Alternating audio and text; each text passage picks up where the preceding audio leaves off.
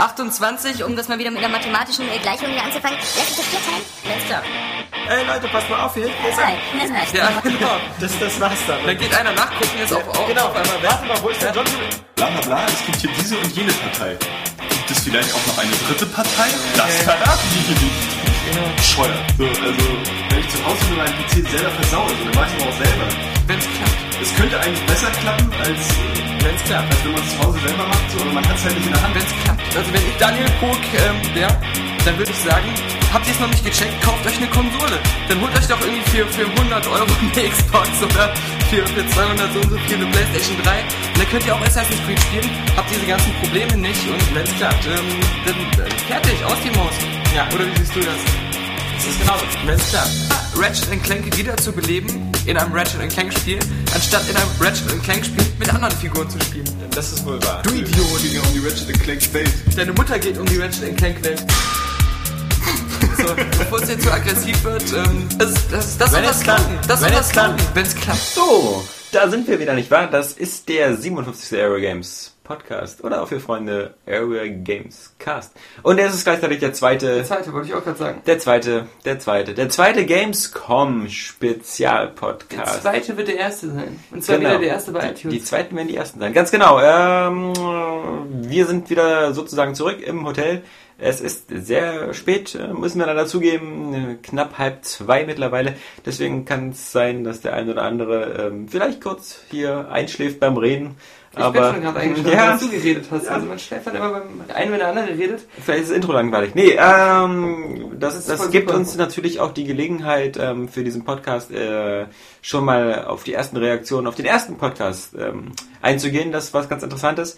Ähm, natürlich war auch schon beim ersten Podcast ähm, Kinect ein ganz großes Thema. Und ähm, einige User haben gesagt, wir sollen darauf nicht so rumhacken, wir haben es ja noch gar nicht richtig ausprobieren können und überhaupt, ähm, um nicht zu sagen, äh, unser äh, Userfreund Konsolenrocker, er hat sich da beschwert, ähm, dass wir da Ist der verwandt mit dem Hauptstadtrocker? ja, man weiß es nicht. Auf alle Fälle hätte ich dann seine Jacke. nee, ähm, heute hatten wir nochmal Gelegenheit, ausführlich Kinect zu spielen, rund zwei Stunden. Äh, wir haben dabei angefangen mit ähm, Fußball. Fußball. Das war genau. spaßig. Kinect Sports. Zusammen haben wir gespielt. Zusammen. Zusammen im Team. Ähm, Wobei wir uns immer gegenseitig getreten haben am Anfang. ja, genau. Also, ähm, Was wir bei jedem Spiel machen, was wir bei Kirby gemacht haben, bei New Super Mario Bros. Was bei Kinect immer witzig ist, auch gerade bei so körperbetonten Sachen wie Fußball, ist, dass man ja zu zweit irgendwie vorm Fernseher steht und ähm, das dann immer schnell in so eine Art Rangelei ausartet. Und das Coole ist, dass ähm, meistens die Avatars dann auf dem Bildschirm auch diese Bewegungen genauso machen und man sieht dann einfach so, wie der eine dem anderen gerade so verdeckt von hinten einen Arschtritt gegeben hat, weil der Avatar das auf dem Bildschirm auch gemacht hat. Ja, man kann auch nicht so irgendwie äh, schmutzige Gesten von hinten machen, wenn der andere nicht hinguckt, weil man sieht alles vorne auf dem Bildschirm. Ja. Nein, aber Man kann Sport- sich aber die virtuellen Brüste reiben, wenn man eine Frau als Avatar hat. Felix Fontaine. nee, aber ähm, Spaß beiseite. Ähm, wir haben, ähm, wie gesagt, Kinect Sports gespielt. Ähm, da haben wir ähm, unter anderem auch das Speerwerfen gemacht, was Ja. irgendwie uns fast am meisten ähm, beschäftigt hat, weil man da immer so schön einfach die Länge vergleichen konnte, was, was wir ja sonst äh, immer noch eigentlich auf dem Klo machen. Äh, ja, die Weite. Die, Länge, wie, wie, lang man, wie lang man geworfen hat, Ja. quasi sein Speer. Also, Ähm, das wird dann in Sekunden abgerechnet. und das, das Tolle ist, wie super ultra spastisch man wieder dabei aussieht, wenn man erst so auf den Beinen umher trampelt, um dann irgendwie diesen Speer Ja, zu am werfen. besten ist nicht das Trampeln oder das Handbewegen, sondern das Abwurfgesicht. Ja, ja, ja. Hat so sein eigenes. Abwurfgesicht. Und Der- manchmal hat man den Eindruck, Kinect würde nur das Gesicht registrieren und gucken, ah, wie, wie hart strengt er sich an. Genau. Der, der Kollege Timo von Microsoft, der mit uns das Ganze gespielt hat, der ähm, hatte irgendwie das verbissenste Gesicht Ja, genau. dabei. Und deswegen hat er ja auch eine Rekordweite von 104 Metern geschafft. Ähm, Deswegen sind auch alle Hostessen immer vorbeigekommen und haben gesagt, ah, Timo macht wieder das Gesicht, schnell Foto. nee, nee. Ähm, äh, Kinect, äh, danach haben wir natürlich noch mal Kinect Adventures. Äh, ja, Kinect Adventures. Ja, das habe ich dazu vorhin. sagen, wir haben auch getrunken. Ja, etwas. Kinect Adventures gespielt und äh, das äh, hatte natürlich wieder wie immer das Ergebnis, dass äh, ich knapp gewonnen hatte. Oder was anderes? ich glaube nicht. Ja, ich, glaub, ich hatte irgendwie mit zwei Punkten Vorsprung. Ja, eine Haut über Vorsprung. 146, 143 oder sowas. Ja, auch da wieder, weil du immer mir so in die Seite getreten hast. Mhm. Als wir beide ähm, auf dem äh, Schlauchboot durch die Gegend gefahren sind. Ähm, mit, ja natürlich, es war halt auch da wieder eben dieser, dieser kleine Mini-Lag oder so. Mhm. Ähm, natürlich hat der nicht dazu geführt, dass wir irgendwie dadurch weniger Spaß hatten. Ähm, das ist eben wieder das Lustige. Also, gerade wenn man so ein bisschen angetrunken das macht, dann, ähm, Macht irgendwie alles Spaß. Genau, also äh, klar, es ist präzise was äh, bestimmt nicht so, wie wir Präzision definieren als Controller-Spieler, ja, oder, Ja. oder auch als Maustastaturspieler, die auch wieder ihre eigene Präzisionswelt haben. Ja. Aber ähm, äh, man kann nicht sagen, es hat nicht Spaß gemacht und das äh, war mir vorher nicht so bewusst, weil ähm, ja, weil, weil, Ja, weil, weil. weil ich, weil ich halt Wii gespielt habe und ähm, Kinect ist zwar so, die Spiele haben alle so den gleichen Ansatz, aber sind schon ein bisschen cooler einfach, Ja. weil man, weil man so mehr Möglichkeiten hat mit der ganzen Bewegung. Und ähm, deswegen macht es schon ein bisschen mehr Spaß, als man es von der Wii kannte. Und ähm, so für einen lockeren Abend oder so, oder so in so einer Partyrunde, ist es schon ganz lustig. Wenn man eben nichts spielt, wo man so sagt, äh, ich will ja jetzt einen super präzisen Schuss da hinten dem Kleinen im Publikum ins Auge, den möchte ich jetzt ins Auge werfen mit dem Speer. Das funktioniert natürlich nicht. Äh, mit den Spielen zumindest, die man da so gesehen hat. Und manchmal war es auch ähm, so, dass äh, der Cursor im Menü nicht genau wusste, welche Hand soll er jetzt angucken und, Ja. und dann hat man da ein bisschen rumgefummelt, bis man da einen Button gedrückt hat. Das sind vielleicht noch so eine Beta-Sachen oder Sachen, die Genau, das- durch die Kalibri ja. Kalibrierung noch besser werden. Was wir auch gespielt haben, war halt äh, Kinect Joyride. Und ähm, das zeigt halt eben auch, dass äh, Kinect eben äh, wirklich für so ein bisher bisher für so eine bestimmte Art von Spielen geeignet ist. Also für Spiele, wo halt viel Körpereinsatz gezeigt ist, aber halt Spiele, die eigentlich wie Joyride und ähm, das wissen wir ja, war ja, war ja nicht als Anfang äh, als, als Kinect-Spiel geplant, sondern halt eben eher als, als normales Kart. Äh, Fun Racing im Spiel, was dann erst später zum Kinect-Spiel umgewandelt worden ist. Und ich muss sagen, also da, man kann es sogar steuern mit diesem Luftlenkrad und man kann es sogar ziemlich präzise steuern. Also nein, nicht präzise, aber man Ja. kann es halt. Äh, also es, ver ja. funktioniert verblüffend gut. ja, also das, aber, aber das liegt, glaube ich, daran, dass so dieses Programm dann auch so sehr gnädig ist Ja, und da ja, irgendwie ähm, einem da ein bisschen unter die Arme Aber was ich, was ich, was halt schon irgendwie cool ist, du kannst ja, wenn du deinen Hintern irgendwie so nach links oder rechts Ja, bewegst, kannst du driften. Und aber das sind halt so Sachen, äh, das sind schon so, so, so Bewegungen, die müssen, müssen auch nicht unbedingt so ähm, klar erkennbar sein, wie das zum Beispiel Ja. damals bei iToy war, sondern es reicht schon so eine leichte Hüftbewegung und der weiß schon, aha, okay, der will driften. Also das hat schon funktioniert. Und wie gesagt, wenn man das, die Hände einigermaßen auch so gehalten hat, dann hat er immer auch so leichte Lenkbewegungen schon Ja. erkannt. Nur ist es natürlich kein Spiel, ähm, wo, wo, wo wirklich so jeder Bodenstein zählt, damit man ins Ziel kommt, sondern Ja.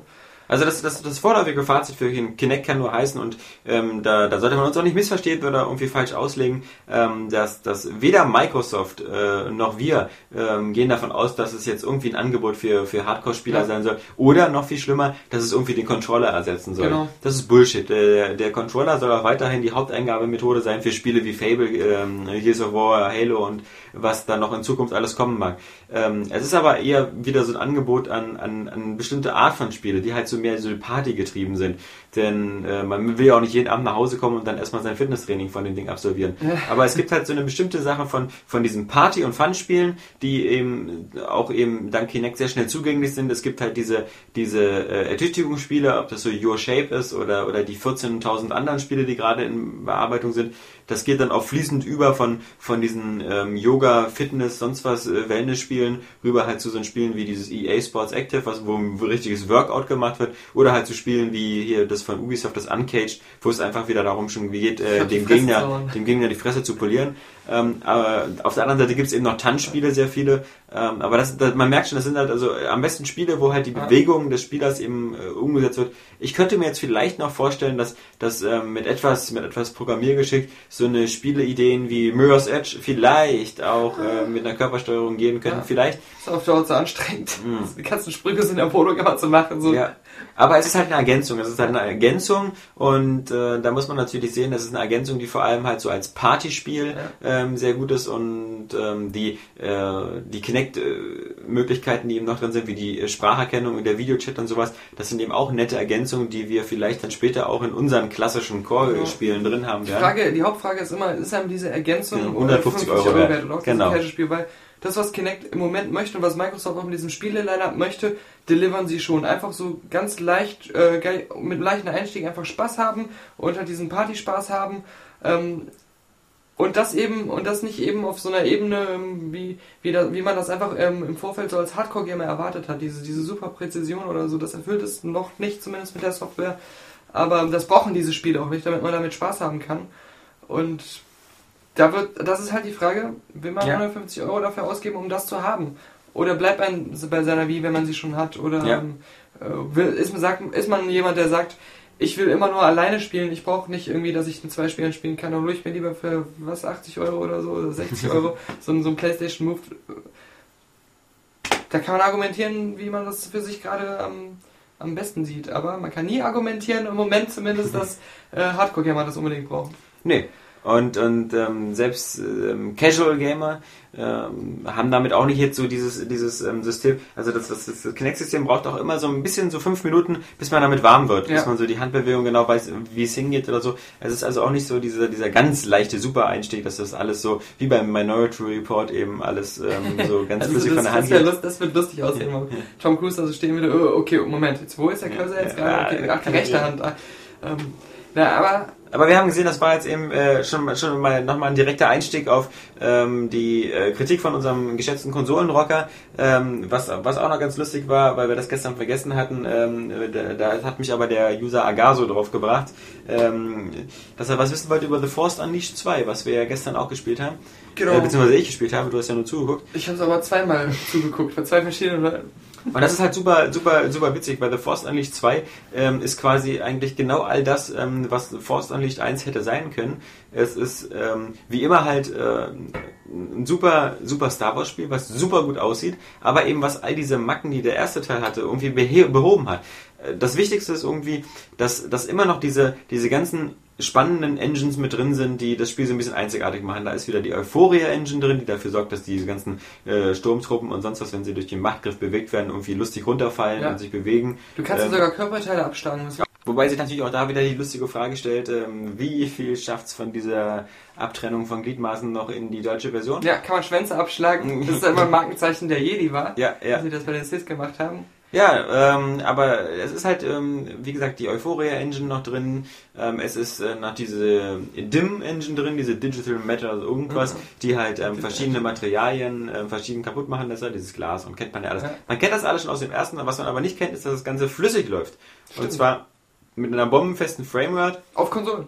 auf Konsolen, auch auf der Xbox. Und ähm, das Ganze geht alles ein bisschen, ein bisschen, einfach ein bisschen leichter von der Hand. Also beim ersten Forster nicht fand ich das Ganze alles noch so ein bisschen hakelig. Ja. Ähm, wie gesagt, das, die Framerate war nicht immer stabil. Was ich nicht gesehen habe, war ähm, Lichtschwert gegen Lichtschwertkämpfe. Nee. Und das ist halt noch so ein Knackpunkt, das fand ich so super scheiße beim ersten Force Unleashed, dass die immer einfach so durch, durch sich durchgeschlagen Es war nie richtig so ein Schwertkampf, Ja. wie man sich das wünscht, also mit richtigen Moves, die auch aufeinander reagieren. Ja. Und das wäre echt das Perfekte, wenn sie das auch noch hinkriegen würden. Ja, aber man startet auch zum Glück nicht wieder so irgendwie, dass man irgendwie alle Jedi-Kräfte verliert oder so, sondern man ist schon ziemlich stark ausgepowert.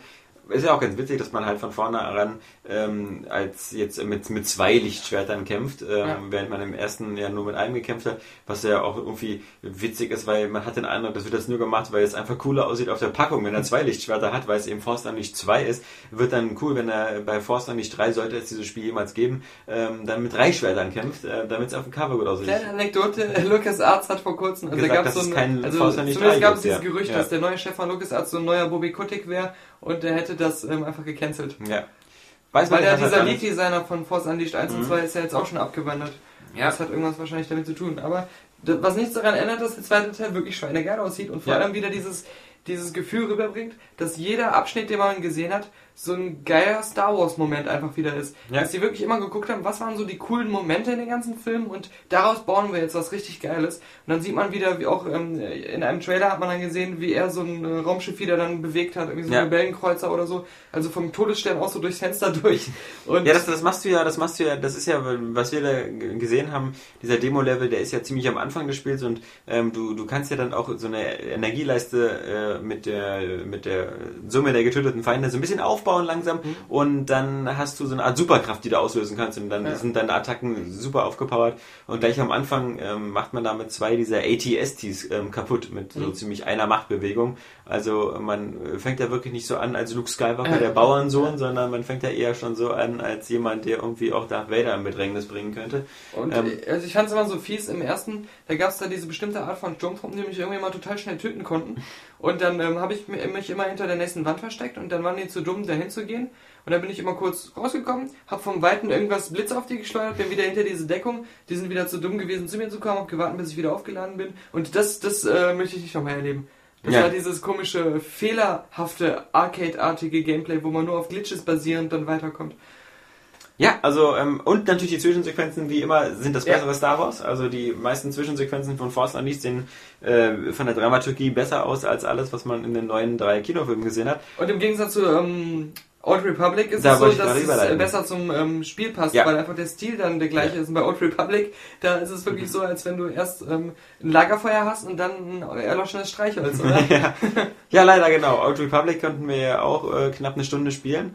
Ähm, natürlich haben wir wie immer wieder diesen, diesen, diesen Trailer vor, vorgesetzt bekommen, den ihr ja auch alle schon kennt und ähm, der natürlich absolut genial aussieht. Ja. Ähm, man hat auch schon ein bisschen was von diesen Weltraumkampfszenen gesehen, die aber halt wie so eine Art Panzer-Dragoon-Orter eben äh, auf vorgerechneten Bahnen fliegt man da alleine wie in einem Minispiel durch die Gegend und ballert was fand ab. doch, sah echt nicht so interessant aus. Ich mochte ja Panzer Dragoon Order oder Ja. auch so Rebellious Horde fand ich auch immer Ja. cool. Aber das war irgendwie so, das wirkte so wie so ein Kinect-Spiel. Es ist jetzt, es ist jetzt kein neues Star Wars Battlefront oder, oder irgendwie, dass man das wie bei Star Wars Galaxy, dass man echte Weltraumschlachten hat, sondern das ist halt eher so ein kleiner Bonus. Und das eigentliche Spiel, was man dann wieder gespielt hat, ich meine, ich habe einen Schmuggler gespielt, beziehungsweise besser gesagt eine Schmugglerin. Du hast, ähm, was da? Sys äh, gespielt, aber noch in der. Ausbildung war. Das Ja. heißt, ich hatte ein, äh, ein Ausbildungsschwert, Laserschwert. Ist ja süß. Und ich, bin- was ich aber lustig fand, ich war da wieder hier auf diesem Korinthenkack-Planet, da dieser, dieser, ähm, wo die herkommen, ich weiß nicht, wo über diese Ausgrabungsstätten sind, diese Ja. Sith-Gräber. Und Kuriban, glaube ich. und das ist lustig, ähm, vor, ich weiß nicht, zehn Jahren oder so, wusste ich alles über Star Wars. Ich Ja. kannte jeden scheiß Planeten, der irgendwo im Arsch der Galaxis ist, kannte jeden einzelnen von den Musikanten, wie der heißt und was sein Leben ist und wusste, wie viele äh, Druidenangestellte auf dem Druidenkontrollschiff leben. Und, und jetzt muss ich nachdenken, wie der Cis-Planet heißt. Äh, okay. Ein Star Wars Mojo Ja, auf jeden. Fall. Ähm, und da, den kannte man halt auch äh, nicht nur aus ähm, ähm, den Knights of the Old Republic Spielen, sondern auch aus, ich glaube sogar aus, aus dem zweiten Teil, sondern auch aus ähm, den Jedi Knight Spielen. Das ist immer wieder und es sieht immer, es ist, gibt immer dieses Tal der Sith, was immer gleich Ja, ja. aussieht. Das ist mal wieder Ja, weil das wäre ja auch verblüffend, wenn es nicht immer gleich aussehen ja, würde. aber, aber auch grafisch war es bei The Old Republic wie in, in dem alten Jedi Knight 3.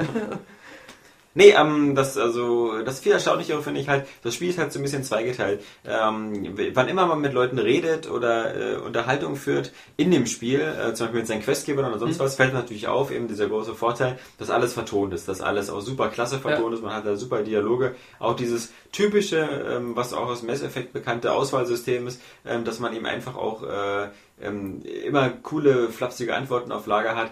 Das ist eine coole Sache. Wenn man dann Nein, aber... nein, Nein, nein, nein. Äh, Das ist nicht immer eine coole Sache. Und zwar zum mir schon. Beispiel, wenn du einen Sith spielst, ja, Ja. dann hast du drei Antwortmöglichkeiten. Ja. Und die eine ist einfach so, als wenn du ein Jedi wärst. Achso, äh, Ja, auch wieder eine gute oder Der ist dann so voll freundlich Ach so. und so zuvorkommend. typischer Sith halt, ja. ja, äh, da- das, das, das hat mich gestört einfach. Weil Mhm. das war irgendwie so unstimmig.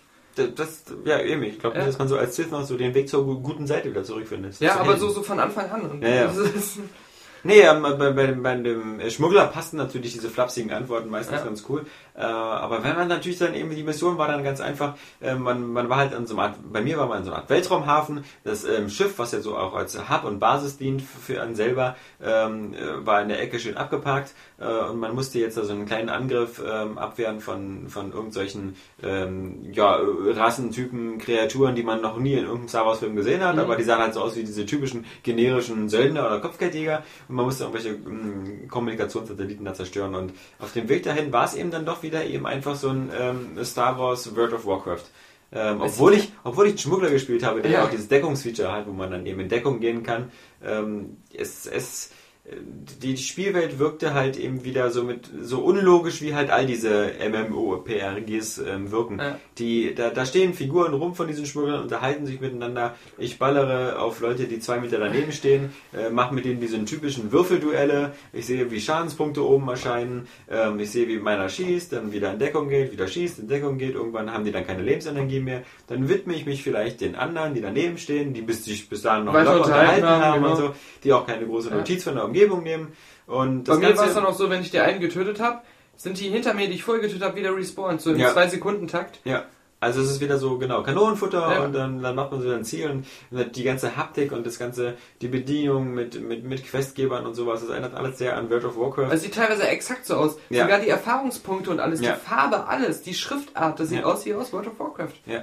Also irgendwie hat BioWare auf alle Fälle da, ähm, vielleicht, weil sie gesagt haben, okay, jeder, der versucht hat, was anderes zu machen als World of Warcraft, Hatte keine Star gescheitert. Wars-Lizenz. äh, und ist gescheitert.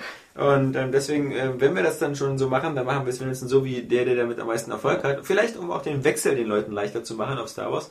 Ähm, ja, Ähm, aber Ich, ich finde halt wirklich, sie sagen, wir haben diesen Story-Fokus und legen da immer so viel Wert auf, das zu erwähnen, dass man sich eher so fühlt, als würde man eine bedeutsame Geschichte spielen. Das wäre der Vorteil ihres Spiels. Aber dann können sie sich trotzdem nicht von diesen ganzen MMO-Mechaniken trennen, Ja. die genau dieses Erlebnis kaputt machen. eben auch wieder äh, all diese MMO-Sachen, die es eben auch gibt, wie, wie Ja. es gibt auch wieder Crafting, man kann da wieder stundenlang Sachen zusammenbauen, es gibt ein riesiges Inventar. Ähm, ich gehöre, glaube ich, immer noch zu den Leuten, die einfach äh, auch der Ehrlichkeit halber sagen, also mir hätte es ein Singleplayer-Kotor Ja, ähm, äh, viel mehr Freude bereitet und viel mehr Vorfreude vor allem. Aber ich muss trotzdem sagen, ähm, äh, natürlich so rein qualitativ fand ich das schon ziemlich gut. Es hat bei dir, glaube ich, geruckelt. Äh, Wie Sau. wie Sau, bei mir Ja. nämlich überhaupt nicht. Ja, das, das kann für in den PCs oder irgendwie so Aber, gelegen ähm, haben, ja. Äh, sonst, ähm, so qualitativ war es natürlich, wirkte es schon bei mir so sehr rund und hat sich flüssig gespielt und so. Also wenn ich ein MMO jetzt noch machen würde, dann wäre es wahrscheinlich das. Also, weil, Ja, weil Star Wars ist. genau, weil es Also Star Wars ist und weil es auch nicht irgendwie schlecht jetzt oder kaputt war. Ja, und vor allem ist es natürlich weitaus gepolischter und, und sauberer als eben das ähm, Star Trek Online. Genau. Was, was eben äh, das einzige Gute bei Star Trek Online äh, war natürlich im Vergleich jetzt. Ähm, Dass man da so schön in Ruhe ist, Ja, weil da keiner mehr spielt. Ja, das außerdem und dass, es ähm, die Weltraumkämpfe waren halt wirklich eben eine, eine Weltraumkampfsimulation, die war weitaus ausgefeilter war als eben diese dieses Bonusspiel, was eben bei, bei Star Wars äh, Ja. die Old Republic noch angeboten wird. Aber ähm, da hatte ich jetzt eine, äh, eben äh, eine gute Überleitung im Kopf, Ja, ähm, die ich allerdings ähm, gerade auch schon wieder vergessen habe. Ähm, The Witcher. The Witcher. The Witcher und Dragon Age, genau. Die beiden. Ähm, wir haben noch The Witcher 2 gesehen. Das, ähm, ich war ein, ein relativ äh, großer Fan von, vom ersten The Witcher. Stimmt, Kapi auch. Kapi auch. Und ähm, das lag natürlich zum einen daran, dass es da drin ähm, auch öfter mal wieder äh, nackte Brüste zu sehen gab, dass der ganze Ton so ein bisschen erwachsener war. Das erinnerte einen natürlich eben auch so an den Umgangston, den man aus der Gothic-Reihe gewohnt war. Eben nicht so dieses, dieses ähm, feine Herren-Fantasy, sondern eher dieses Ja. schmutzige Nutten-Fantasy. Was man auch aus der Gothic-Szene kennt, Ja. wenn man sich da mal so rumtreibt und so Gothic-Kneipen und so. Und ähm, das war natürlich bei The Witcher 2 auch drin, aber es war halt eben noch, ähm, ähm, also noch viel mehr. Also zum einen ähm, ist The Witcher 2 in allen Sachen äh, gestiegen, was die Größe angeht, Umfang, Quest, äh, Lehne. Nur eine Sache ist gesunken und das sind die Ladezeiten. Ja. Denn ähm, das haben sie ganz nett gezeigt in einer, in einer Vergleichsgrafik. Ähm, der, das, der alte Witcher hatte so ungefähr 700 Ladebildschirme. Ja. Äh, jedenfalls, wenn man es komplett durchgespielt hat und alle Ecken erforscht hat, äh, weil wurde ja andauernd ein Ladebildschirm eingeblendet. So reines Haus, Ladebildschirm, rein aus dem Taverne, Ladebildschirm. Ich frage mich, wer das gezählt hat. Ja, naja, das war ja vielleicht eine Überschlagsrechnung. Äh, und im neuen Witcher soll es eben nur vier Ladebildschirme geben, höchstens im ganzen Spiel. Ähm, das, das ganze Spiel ähm, wird da wieder extrem gestreamt. Es sieht schweinegut aus. Es ist, ähm, es ist vermutlich, ja, auch 2011 würde ich sagen, ist es das bestaussehendste Rollenspiel, äh, was es gibt, The Witcher 2 auf PC. Denn ähm, das sieht so gut aus, äh, dass ich äh, keinerlei Hoffnung habe, ehrlich gesagt, dass das auf Konsole kommt, weil ähm, das auf die Xbox 360 zu portieren geht entweder nur, wenn man wieder extreme Abstriche macht, ähm, weil das auch so extrem viel gestreamt wird. Es war ein Level zu sehen, wo ähm, Geralt, man spielt ja wieder denselben äh, äh, Hexenmeister wie im ersten Teil, äh, im Gefängnis ähm, war und äh, gefesselt worden ist und gefangen ist und da dann äh, fliehen muss. Und das ist so ein bisschen wie bei Oblivion, aber bei Oblivion weiß man ja, äh, wenn, wenn das Spiel anfängt und man flieht aus dem Knast, dann ähm, kommt dann irgendwann schnell der erste Ladebildschirm äh, und bevor man nach draußen kommt, wird dann halt wieder so erstmal die Außenwelt geladen. Ähm, hier läuft man ungefähr eine halbe Stunde durch dieses Gefängnis, löst dann noch ein paar und, äh, kleinere Quests, kann auch noch auf verschiedene Arten rausgehen, also auch da, man kann sich daraus schleichen, man kann sich daraus kämpfen oder man kann sogar ähm, mit, äh, wenn man Eine Spinne bestechen, dass sie an den Nee, wenn man, wenn man im vorderen Spielverlauf da jemanden am Leben gelassen hat, dann hilft er einem da rauszukommen. Also auch da wieder so dieses, diese Wahlmöglichkeiten. Aber jetzt kommt's. Irgendwann machst du dann die Tür auf und bist raus und dann siehst du eine, eine riesige Außenwelt und eine riesige, hochdetaillierte Stadt, äh, über die dann so ein kleiner Kameraflug mal gemacht wird und da kannst du überall hingehen. Also es ist grafisch sehr, sehr, sehr, sehr beeindruckend, aber wie gesagt, ähm, ich würde es natürlich sofort auf meiner, äh, auf der Xbox 360 spielen wollen, weil es einfach bequemer ist für, für ein Rollenspiel. Wenn aber du nicht wüsstest, dass das dann doof aussehen würde. wenn ich nicht wüsste, oder ich, ich glaube, wie gesagt, es, es war auch immer im Gespräch, dass The Witcher 1 auf Konsole kommen sollte. Und ähm, sie wollten sich, die, die Jungs von CD Projekt wollten sich jetzt auch nicht festnageln, dass es einen Konsolenport gibt. Sie sagen, sie, sie arbeiten dran, Ja. sie wollen einen, ähm, aber also äh, Chapeau und Hut ab, wenn sie, wenn sie dieses Monster hinbekommen. Was ich besonders gut fand, war, dass sie halt neben den Ladezeiten fast alle Kritikpunkte des Vorgängers behoben haben. Auch dieses, dieses äh, doch etwas seltsame, sperrige Kampfsystem Vorgänger, wo es so direkt so auf Timing angeht, dass man im richtigen Moment auf die Maus drückt und ähm, dann auch im richtigen Moment den richtigen Kampfstil wählt, plus die richtige Schwertart, also ob man nur Silberschwert oder Bronzeschwert oder sonst was. Das war ja alles super kompliziert. Das wurde alles runtergestreamlined. Jetzt hast du wieder ein normales Kampfsystem. Ähm, und du hast ein sehr geiles Nahkampfsystem, was, was so ein bisschen aussieht wie bei Jason Bourne, so halt, äh, mit sehr, sehr coolen ähm, Angriffen, Schlagkombinationen, die, die auch wirklich von den Animationen her so aussehen, als ob die da ähm, dieses Mixed Martial Arts vorher mit Motion Capturing eingefangen haben. Also richtig coole Bewegung. Ähm, für mich auf alle Fälle schon mal äh, eins äh, wirklich, ein- also der, der, die müssten ja, die, die Entwickler müssten ja quasi ähm, völlig bescheuert sein, wenn jetzt nicht der Rest dieses Spiels auch einfach genauso geil ist. Ja. Ähm, und äh, wenn die auch wieder es hinbekommen, wieder so eine genauso gute Lokalisierung zu machen wie beim, beim ersten Teil, ähm, dann steht da echt eine Granate ins Haus, für die sich dann eben doch wieder äh, plötzlich der PC wieder ein bisschen attraktiver wird. Wenn doch eine Xbox-Version kommen sollte, dann heißt es, Leute, erinnert euch noch an die 700 Ladebildschirme? Sie Ja, sind genau. wieder zurück. Ja, auf jeden Fall ein Wunsch. ja. Äh, ja, genau. Und sie haben sich in der Zeit verdoppelt. Ja, und ähm, passend natürlich zu diesem Rollenspiel ähm, haben wir noch zwei andere Rollenspiele im Angebot gehabt, nämlich einmal Fallout New Vegas und aber vorher vielleicht bleiben wir noch mal ein bisschen thematisch im Fantasy-Bereich. Genau. Dragon Age 2. Das stimmt, Alex. Ja, leg mal los. Ja, wir haben das ja zusammen uns angeguckt. Eben. Und ähm, die haben erstmal angefangen hier, äh, Dragon Age 1, äh, ihr Ja. Presseleute habt das voll gut bewertet, war Rollenspiel des Jahres. Hat sich super verkauft, Irgendwie top- 1,5 Millionen Genau, Mal. Top 3 der ewigen Rollenspielliste und Ja. ähm, aber wir haben uns das mal angeguckt, da kann man noch einiges besser machen, so, Ja, so die ziemlich Grafik war scheiße auf den Konsolen besonders hier und äh, die Steuerung war blöd und alles und ihr Idioten habt das trotzdem so gut bewertet hier. Kaum schreibt man BioWare auf die Packung, da Dann kommt das. Ja, das haben wir jetzt aber noch dazu erfunden. Also Ja. das, ähm, Im Grunde war es halt erstaunlich, dass ähm, der, der, der Mitarbeiter von BioWare das Ganze vorgestellt hat, dass das... Ähm, ich glaube, das war Dennis Silverman. ja, dann war das Dennis Silverman. Das weißt du auch nur, weil du es aufgeschrieben hast. Ja, aber ich bin mir noch nicht mal sicher. Ja. Ich weiß nur, dass war der einigermaßen bekannt war. Das war das, ist, ganz witzig, das ist aber auch nur wieder so ein PR-Typ. Der ist irgendwie so Product Placement Manager oder sowas. Ja, genau, der dafür sorgt, dass bei Lindenstraße immer im richtigen Moment Dragon Age Genau. ins Bild gehalten wird. Nee, ähm, das war natürlich ganz witzig, weil er halt irgendwie so viele Kritikpunkte aufgezählt hat, die man am ersten hat, Ja. ähm, dass man schon denken könnte, wenn der Typ den Test geschrieben hätte zu dem Spiel, dann wäre irgendwie am Ende ein 60er dabei rausgekommen. Aber mh, gut, es sind natürlich viele Kritikpunkte, die eben auch berechtigt waren. Allerdings muss ich jetzt sagen, Sie haben zum Beispiel ganz klar erkannt, äh, dass die, die, die Konsolenversion eine recht ähm, schlechtere Grafik hatte im Vergleich zur PC-Version und haben gesagt, da haben sie als erstes dran gearbeitet. Dann haben wir auch einen Abschnitt aus der Xbox 360-Version gesehen und alle, die die ersten Screenshots gesehen haben von dem Spiel, ähm, werden diese, diese Erfahrung so ein bisschen geteilt haben, dass da so ein bisschen Ernüchterung dabei ist. Also ich finde jetzt, es sieht nicht so viel besser aus als das erste Dragon Age. Ähm, das ist jetzt kein großer Schritt. Ich weiß nicht, das Problem ist, die haben so eine Außenlandschaft gezeigt, die recht felsig war, Ja. Gebirge und sowas. Und wo ich halt gesehen habe, wie viel schlechter die ähm, Konsolenversion ist, es war immer in so einer Stadt. Weil die Ja. immer dann nochmal so extra steril und blass wirkte. Gerade bei diesen ganzen so, so, so Wandtexturen und so. Und auch bei der Beleuchtung. Und deswegen ähm, fand ich jetzt das, was die da gezeigt haben, sah okay aus. Also das, das, ja, es sah schon ein bisschen besser aus, weil man halt eigentlich viele Nahaufnahmen von Figuren nur gesehen hat und nicht so richtig so eine Landschaft oder so.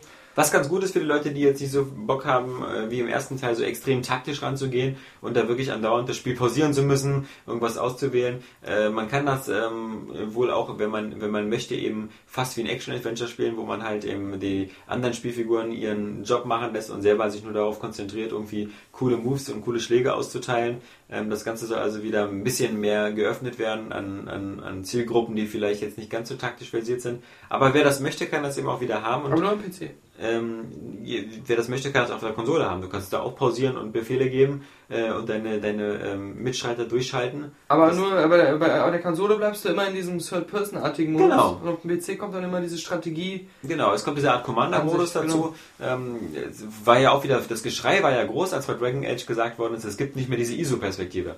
Man kann nicht mehr das Ganze so wie Baldur's Gate spielen, dass man so weit rauszoomt, dass es irgendwie so eine kleinen Fitzelmännchen sind. Dafür gibt es was ganz Cooles Neues, nämlich eben diesen Art ähm, Commander-View.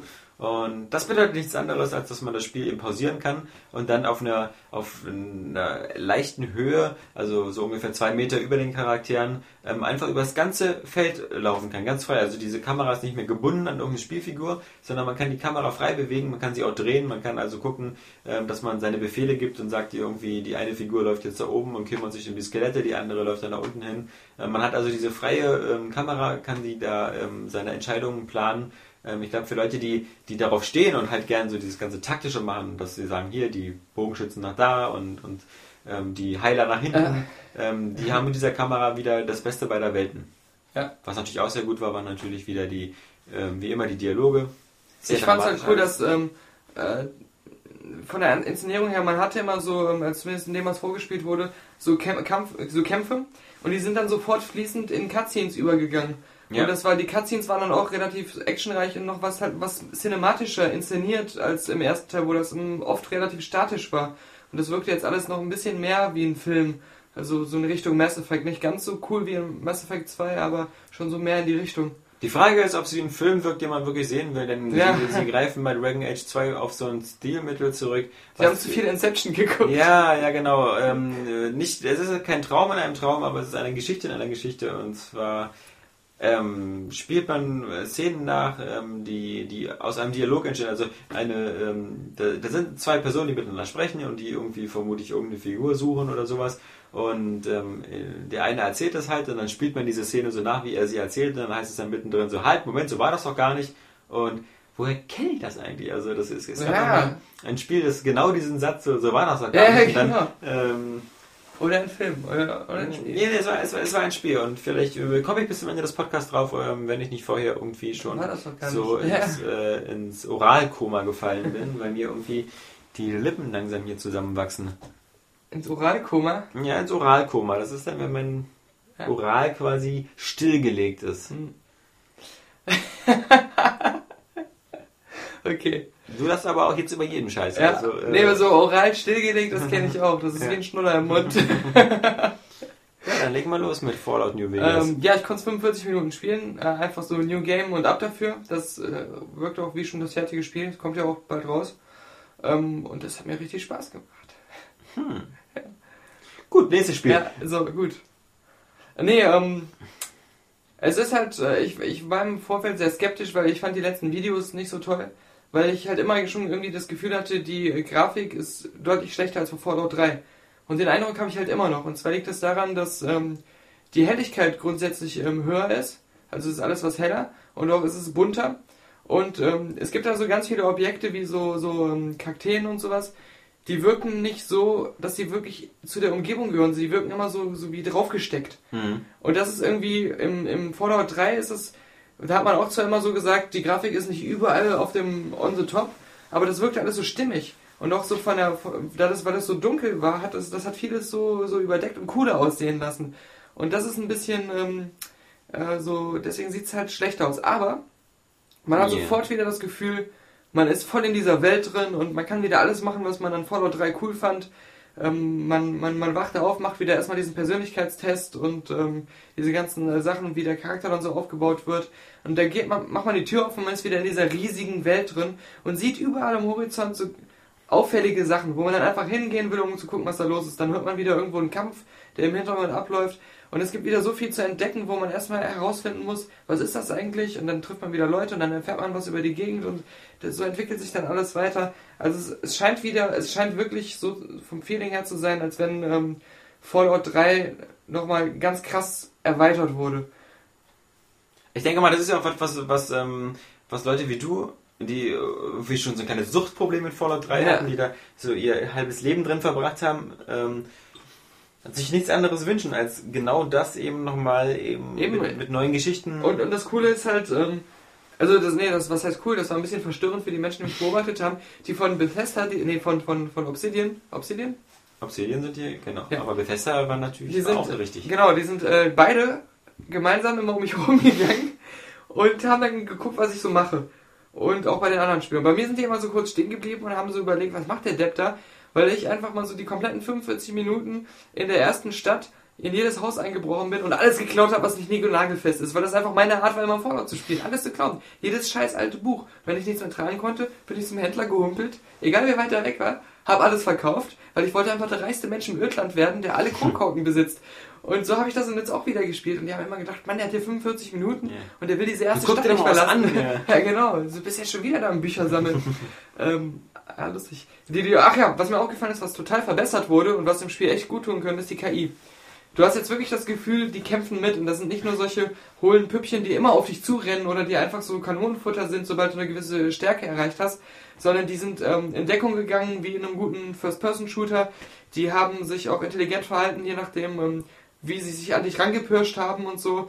Und ähm, haben auch geguckt, welche Waffe du in der Hand hast und haben dann Abstand genommen, wenn du eine Shotgun hattest und solche Sachen. Und das ist eigentlich schon direkt äh, sehr auffällig gewesen. Das, das hat auch, ähm, ja, hat Spaß gemacht. Das ist ja schön. Ja. Das ist ja schön. Und ich habe nur wieder mit Erschrecken festgestellt, dass ich ja bei Fallout 3 das deutsche Testmuster hatte. Ja. Und mir deswegen gar nicht bewusst war, wie scheiße krank brutal das Spiel Ja, ist. ja. Es ist ja nicht nur so, du schießt da ja einem nicht mehr mit der Shotgun in den Kopf ab, da flatscht der alles raus. Es ist Es- ja wirklich so, als wenn er da, Augen. Ja, eben, als Ja, wenn ja. er da so rausgerissen wird und da überall noch so Bröckchen rumliegen. Ja, ich habe damals auch die, die irgendwie die AT-Version gespielt, also die Österreicher, Ja. die war umgeschnitten und ähm, da ging es natürlich ähm, bei Fallout 3 ähm, kräftig zur Sache damals. Ähm, wobei man auch sagen muss, ähm, ich will jetzt auch nur nicht wieder irgendwie wie, äh, wie irgendwie äh, Kardinal Ratzinger oder so klingen, aber die Frage ist natürlich, äh, theoretisch ähm, braucht so ein Spiel wie Fallout das eigentlich. Ja. Ähm, denn anscheinend nicht, denn du hast es ja damals, als du es irgendwie 180 Stunden lang gespielt hast, auch nicht vermisst.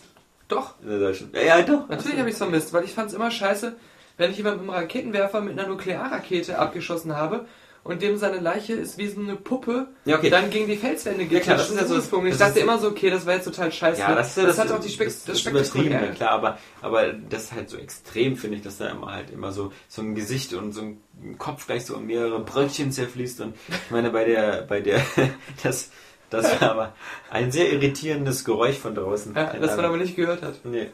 Ähm, ja, ähm, das, das, ja, gut. Also ich, wie gesagt, ähm, es war halt auch bei The Witcher so. Bei The Witcher, die Ja. Szene, die wir gesehen haben, war halt so, dass man da in diesem, äh, wie gesagt, in diesem Gefängnis war und ein bisschen weiter wird so eine Frau gefangen gehalten. Und diese Frau wird natürlich ähm, wie immer gefangen gehalten, indem sie äh, oben ohne da halt sitzt. Das ist auch sowas wie, ja klar, man freut sich immer, wenn man wieder Brüste sieht. Mhm. Ja. Und äh, leider muss sie sich danach sofort wieder bedecken, wenn Geralt sie da befreit. Aber für den ersten Moment könnte man sich dann natürlich daran erfreuen, aber auch da wieder Warum so. hat er sie denn nicht vergewaltigt? Mm, Ja, hallo, das ist immer so ein bisschen so, schon so ein bisschen sehr billig auf, auf bestimmte Sachen drauf abgespielt. Ähm, ja, genauso wie eben bei Star Wars The Force Unleashed. Ähm, das äh, hätte jetzt auch irgendwie, wäre jetzt, äh, es gab wohl bestimmt wenig Leute, die gesagt haben, so, warum wird also bei so einer Sturmtruppe nicht der Kopf abgesäbelt, Ja, wenn ich da warum, nicht wird, warum wird nicht mal nackig gemacht hier? ja, ja, genau, damit du darunter wieder Boba Fett siehst Ja. oder so. Also Jango Fett. Ähm, naja, das nur so als kleiner, als kleiner Randgedanke, dass das, ähm, dass die, dass die, man den Eindruck hat, dass diese ganzen Spielemacher mittlerweile ja auch so unter Zugzwang sind und dann ähm, nicht irgendwie als Pussys dastehen wollen und dann halt immer wieder in Genres, wo es eigentlich früher nicht unbedingt so üblich war, eben gerade wie bei Fallout dann so eine. Ja, weil bei Super Mario bald. Ja, da, da natürlich nicht. Nee, nee. Ich meine, Kirby, das ist eine wandelnde Titte. Ja. Jetzt, gerade weil er so flauschig ist. Den will mal richtig knuddeln. Dann du Pseudo-Super-Ego-Shooter, Experten, Angeber, Proll, Poser, Spaß. Ähm, dann erzähl doch mal lieber ähm, noch was über Brink. Ja, das hat, wieso denn nicht? Das haben wir aber zusammengespielt.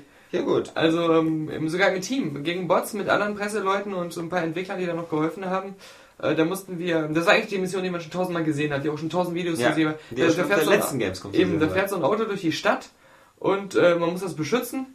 Das ist eine Art, genau, so eine Art äh, Ja. Panzerdrohne oder Genau. sowas. Und ähm, dann greifen die von der anderen Seite die an. Genau, von der Brink, ganz kurz für die. Leute, die nicht sofort wissen, Ja. was Brink ist, was ähm, vielleicht manchen Spieleredakteuren sogar schon so geht. Eine Kölsche Band. Genau, Brink ist äh, ein, ein, ein Multiplayer, äh, teambasierter Shooter, äh, so ein bisschen, so erinnert vielleicht so ein bisschen auch durch das Klassenbasierte wieder so eben ein Team Fortress 2 oder so, ähm, wobei das eben sehr stark auf Kooperation ausgelegt ist, dass es also zwei Teams immer gibt, ähm, die so unterschiedliche Klassen haben, eben wieder wie, wie Heiler und, Ja. und äh, Engineer, Du kommst immer wieder halt an Stellen, wo du eine bestimmte Klasse haben musst, um weiterzukommen. Genau. Das Auto geht zum Beispiel auch kaputt, weil es Schaden nimmt. Und dann musst du, wenn du weiterfahren willst und du hast ein Zeitlimit bis es am Ziel Und es ist eigentlich ziemlich reparieren. cool, weil es ist halt immer so diese, diese, es ist immer sehr missionsbasiert. Also man muss halt Genau. verschiedene Ziele erfüllen. Das ist genauso wie damals, was viele ja bei Unreal, Unreal Tournament mochten, dieser Assault-Modus. Ja. Wo man so, geh, ähm, spring erst äh, auf das andere, äh, auf den anderen Zug, äh, lö- löse die Brücke aus, und wenn du die Brücke ausgelöst hast, Ja. dann spreng das Ding in die Luft, dann geht darüber. Und genauso ist dieses phasenweise auch bei Brink. Und es ist halt so, es gibt eine Story und du spielst halt ähm, die Missionen so nacheinander, wie die in der Story sind. Und wenn du halt, ähm, du kannst es auch im Singleplayer einfach nur gegen Bots spielen, einfach als wenn es ein normales Singleplayer-Spiel wäre. Fände ich jetzt aber nicht so, äh, wie nennt man das? Reizend. Reizvoll. Reizvoll. nicht so reizend. Ja. aber wenn du es im Multiplayer Mit spielst, jeder Minute, die verstreicht, äh, schrumpft unser Wortschatz. weil, weil ich auch immer mehr Kölsch trinke in der Ja. Zeit. Aber ähm, Am Ende hört er nur noch irgendwie so Ja. da, da, weil Also, das Spiel. Er kann schon mal quert sagen, das mit der Minibar wird teuer. also, ähm, hier. Junge, äh, Brink. Ja. Ähm, du, wenn du eine Mission äh, dann spielst, ähm, und alle Spieler werden von Menschen übernommen oder ein paar sind dann halt Bots, aber du spielst es halt im Multiplayer, dann, ähm, und du verlierst, dann kriegst du halt eine Cutscene zu sehen, dass du verloren hast und dann musst du die nochmal spielen. Und wenn du halt gewinnst, dann kriegst du eine Cutscene äh, zu sehen, die du nur zu sehen kriegst, wenn du gewinnst. Und dann kommst du in der Kampagne weiter und kannst die nächste Mission spielen. Das ist also wirklich so, ein, so eine Art ähm, Singleplayer, aber der auch eine Story hat und wo du halt fortwährend voranschreitest, ähm, den du aber halt im Multiplayer spielst, wo dann halt keine KI-Leute rumlaufen, äh, wenn das voll gefüllt ist. Ja. Das ist ganz interessant. Es sah auch schon ziemlich gut und ziemlich polished aus, aber dieses ist wieder so ein Spiel, was, was wirklich langsam aus dem Pushen kommen muss, denn Mhm. also jetzt irgendwie nochmal ein Jahr warten oder ein Dreivierteljahr, das ist dann irgendwie für dieses Spiel dann doch ein bisschen. Wobei ich sagen muss, ich fand es richtig cool und zwar aus dem Grund, weil es, es lief einfach richtig rund, hat sich total flüssig gesteuert und gespielt, weil, also die Shooter-Mechanik hat für mich schon super gut funktioniert und du hast halt so Sachen wie, ähm, wenn du, ähm, ich glaube LB war das, gedrückt hältst, dann ähm, springst du automatisch immer über alle Hürden rüber, die du erreichen Ach, genau, kannst und ja. kletterst überall hoch Ja. und so ein bisschen wie bei Mirror's Edge driftest über den Boden oder unter irgendwelchen Sachen durch und das hat das alles so richtig flüssig und, und ähm, Was ist immer das, was gerade cool aussieht. Ja. Genau. Und ähm, dann gibt's halt so Sachen, ähm, ich hatte das Gefühl, jede Klasse hat irgendwie was, was zu bieten und es ist irgendwie cool und hat äh, eine wichtige Funktion auf dem Feld. Ich habe total gern, das erste Mal in meinem Leben überhaupt, dass ich total gern den Ingenieur gespielt habe, weil der halt ähm, eine starke Waffe hatte, die er auch nochmal verbessern konnte. Er konnte von seinen Kollegen die Waffen aufrüsten, er konnte einen Geschützturm ins Feld stellen und halt ähm, dieses, dieses Auto da reparieren, wenn das kaputt ging. Und das hat ir- irgendwie Spaß gemacht. Ähm, und ich, find, ich fand halt auch, dass das Spiel sich viel besser halt im Multiplayer-Modus jetzt angefühlt hat, als ein Multiplayer-Modus, der in der Regel bei einem anderen Spiel einfach so dabei ist. Ja, ja. Also es hat sich wirklich wie ein richtiges, vollständiges Erlebnis angefühlt, was auch richtig rund war. Und was so, ähm, was ich mir, wo ich mir auch vorstellen kann, ich will die Kampagne so im Multiplayer durchspielen, das wird mir Ja. dann noch viel Spaß machen. Was mir daran gut gefallen hat, und das hat mich so an meine, an meine Schulzeit erinnert, ähm, nicht, dass ich ähm, irgendwie immer letzter war, aber ähm, es war wie beim Sport. Beim Sport gibt es halt so Spiele, nehmen wir mal an, so wie was wie Basketball. Bei Basketball war es meistens so, dass zwei, drei Leute das extrem gut konnten und die haben das Spiel eigentlich fast immer alleine gespielt. Dann haben die gegenseitig zugepasst und dann reingehauen. Okay, die, immer die, die zwei Meter groß waren. Ja, genau, aber das, ähm, da, da, äh, da war nie ich mit dabei bei Ja. diesen zwei Leuten. Genau. Und ähm, deswegen war für mich zum Beispiel immer ein sehr schöner Sport Volleyball. Weil beim Volleyball durch dieses rotierende Prinzip, jeder war mal in jeder Position, man Ja. hat sich immer schön so im Kreis gedreht da, ähm, war jeder mal dran und man hatte auch immer was zu tun. Und genauso ist für mich auch Brink so ein Spiel, ähm, wo Leute ähm, eben auch, wenn sie zum Beispiel Ingenieur sind oder so, Ja. einfach eher wirklich auch an manchen Stellen in diesem Spiel gebraucht werden müssen, weil nur sie was Bestimmtes können. Und nur sie können diesen äh, Panzer wieder in Gang setzen und sowas. Und Du hast ja auch einmal was explodiert, also Ja, gejagt. ich hab- ich hab eine Schüssel. genau, das hat Spaß genau. gemacht. Ja, Ja, ja. ja. zu gucken, die Ja. zu verteidigen. ja, es hat auch immer Spaß gemacht, am Boden zu liegen und zu bluten. Ja, wenn Oder du auch immer so. Sanitäter, Sanitäter und dann zu merken, dass keiner einen Sanitäter spielt. Ja. Wobei ganz am Anfang war der Fehler, dass alle Sanitäter waren genau. Das sah dann ganz witzig aus, Ja. als da so viele Sanitäters auf Feld gerannt sind. und alle gestorben sind. Sanitäter gerufen haben. Was, was, was ich voll lustig fand, war, da war eine Gruppe von, von Gegnern halt, ähm, so fünf, sechs Stück, und ich habe die alle mit einer Granate getötet. Das war's eigentlich schon, ich wollte nur eingeben. Nein, ähm, dann ist dieses Auto, was man beschützen soll, was ja automatisch auf seiner Strecke fährt, genau da lang gefahren und die liegen dann alle da Sanitäter, Sanitäter. Und dieses Auto fährt so ganz langsam und genüsslich über diese sechs Leute drüber. Das war cool. So. Und meine Granate vorher auch, natürlich, vom Feinsten. Haben wir sonst noch was vergessen? Ähm, ja, natürlich. Dann erzähl. Enslaved hast du noch gesehen. Ja, genau, Enslaved. Ähm, Odyssey to the West. Ja, was ja auch schon in vier Wochen oder so im Handel steht, Anfang Oktober. Ja, von Ninja Theory. Ja, den Jungs von Heavenly Sword, damals ein PS3-Exklusiv, Richtige jetzt aber Künstler. Multiplattform. Und ähm, so wirken, also der Typ, der das vorgestellt hat, der wirkte halt so, ohne das jetzt irgendwie so abzuwerten zu sagen, er war ein richtiger Schwuli. ähm, der, ähm, aber so super Da du sympathisch. aus Köln kommst, ist das Genau. finde ich ja so eine Art eher Kompliment. Ja, nee, der, der war auch super sympathisch oder so, aber der wirkte halt wirklich wie so ein, so ein, so ein trendschwulen Künstler. Mhm. Das ist so auch in seiner Galerie immer so die ganzen Enslaved-Bilder aufstellt und so und so seine Freunde einlädt. Man würde von der Art besser zu Ubisoft passen. genau, mit dem Prosecco anstößt und dann sagt, das ist so enslaved. Mhm. ähm, nein, also der war, der war super korrekt und der hat halt auch ähm, viele coole Fragen beantwortet. Ähm, bloß die Fragen waren scheiße. Also er hat eigentlich Fragen cool beantwortet, die scheiße waren. Wollte ich gerade sagen, du hast, äh, Genau. eben klang seltsam, er hat Ja. viele coole Fragen gemacht, die scheiße waren. Ja. Da fragt man sich, was sind das für Fragen? Ja, aber da kommen immer so Fragen wie, also Enslaved ist jetzt so ein Spiel mit, mit ähm, Story oder so. Ähm, glaubt ihr, das ist gut? Ist das eine gute Idee? Ah, Äh, Weil andere Spiele, ähm, die sich gut verkaufen, haben keine Story. achso. Ja, also, Wie zum Beispiel Tetris. Ja, genau. Also, also wirklich, das ist eine gute Idee? Ja. Und ähm, ja, es ist die Adaption einer äh, alten asiatischen Geschichte, Odyssey to the West, wo es an eine äh, Figur Und namens nun bete Monkey, nicht wieder deinen Preview-Text und dann Ja. fang mit dieser uralten Geschichte an. Mit wo es um Monkey geht. Und ich wollte nur kurz Ja. die ersten ähm, zehn Seiten rezitieren. äh, denn wie die Bibel kenne ich auch dieses Buch auswendig. es ist einfach zu spät, um nochmal die Geschichte mit dem Affen und dem Ja. Mädchen zu hören. So, gut. Ähm, es ist, genau, das ist eine lustige Geschichte von Monkey und bla bla bla und die haben das halt adaptiert, aber halt in so einer Art ähm, Zukunftsszenario, wo die Erde ähm, postapokalyptisch ist. Aber die Postapokalypse sieht nicht so aus wie in allen anderen Postapokalypse-Stories, dass äh, alles postapokalyptisch nuklear in die Luft apokalypst wurde, sondern dass ähm, überall Bäume wachsen. Weil die Natur sich gesagt hat, so jetzt ist halt alles, ist der ganze Ranz wieder weg von dieser Scheiße hier und ähm, jetzt äh, pflanze ich mir mal wieder meinen Garten. Das Ganze sieht also aus wie Fallout mit Düngestäbchen. Ja, das ist genau. Nur das, ja, genau. Dünge, Dünge jetzt nicht so was wie Scheiße ist, so wie Gülle oder so. Ja, ich weiß nicht, was, was du unter Düngestäbchen verstehst. Ich habe meinen mein, mein Garten immer so gedüngt. ja, Und ähm, ja, du, du läufst halt, ähm, also das fing an, die Demo. so riecht er auch. du kennst meinen Garten gar nicht. ähm, du fährst in, ähm, du fährst in einem, Bo in einem Boot. Das ist, also okay, die Cutscene, man sieht erstmal Super Ninja Theory, die haben wieder Motion Capturing. Ich bin jetzt ja so im Pete Glocke Modus. Fangen so fünf, sechs Sachen an. Und naja, ihr habt jetzt alles, ihr habt jetzt alles gehört. Es war immer nur, immer nur den ersten Satz. Das ist reine Hysterie. Ihr habt schon immer den ersten Satz gehört, aber es wird reichen. Nein, die Vielleicht sollte man den 57. Area Games Podcast eher so als Bonusmaterial für den 56. es erinnert mich auch an unsere legendäre Osterfolge, die nie erschienen ist, weil das ist, mehr, mehr haben wir da auch nicht zustande gebracht. Nein, ähm, die, die Motion Capturing Sachen sehen natürlich super aus. Also die, wenn du so, äh, so einen Charakter in den Ingame Cutscenes so aus der Nähe siehst, die Gesichter, die sehen total echt aus. Die haben ähm, eine Mimik, die, würde ich sagen, ähm, mindestens auf dem Niveau von Heavy Rain ist, wenn nicht sogar besser. Und ähm, die ganzen Bewegungen, Das ist ja kein Wunder, weil man muss ja sagen, man kann ja über, über Heavenly Sword viel erzählen, Ja. aber auch das hatte ja schon brillante Zwischensequenzen mit, mit, äh, mit, mit Schauspielern, die... jetzt die, auch wieder Andy Serkis dabei, wie bei ja, ähm, ja, ähm, dem Schwertspieler, ne? genau. genau. Was wir jetzt achtmal genannt haben, aber vielleicht war es Ja. noch nicht äh, genug, oder? Nein, ähm, Namen merken ja, und äh, er ist, ist glaube ich, auch dieser Monkey. Aber, ähm, ähm, Er war ja schon mal ein großer Monkey. ja, stimmt, genau. Tada, King Kong für alle Filmfreunde. Ja, die meisten haben jetzt gesagt, kleiner Ja, äh. King Kong, ja. ähm, ähm, nein, und das, das sieht ja cool aus. Und man merkt dann halt, wenn man ähm, das Enslaved sieht, dass selbst so Spiele, von denen man immer meint, die Cutscenes werden so, so gut animiert wie bei, ähm, ich weiß nicht, Alan Wake oder so, ähm, dass selbst da die immer sehr mechanisch wirken. Und aber äh, bei, bei, bei dem Spiel ist es jetzt wirklich so richtig wie in der Natur, also richtig ganz flüssige Bewegungen.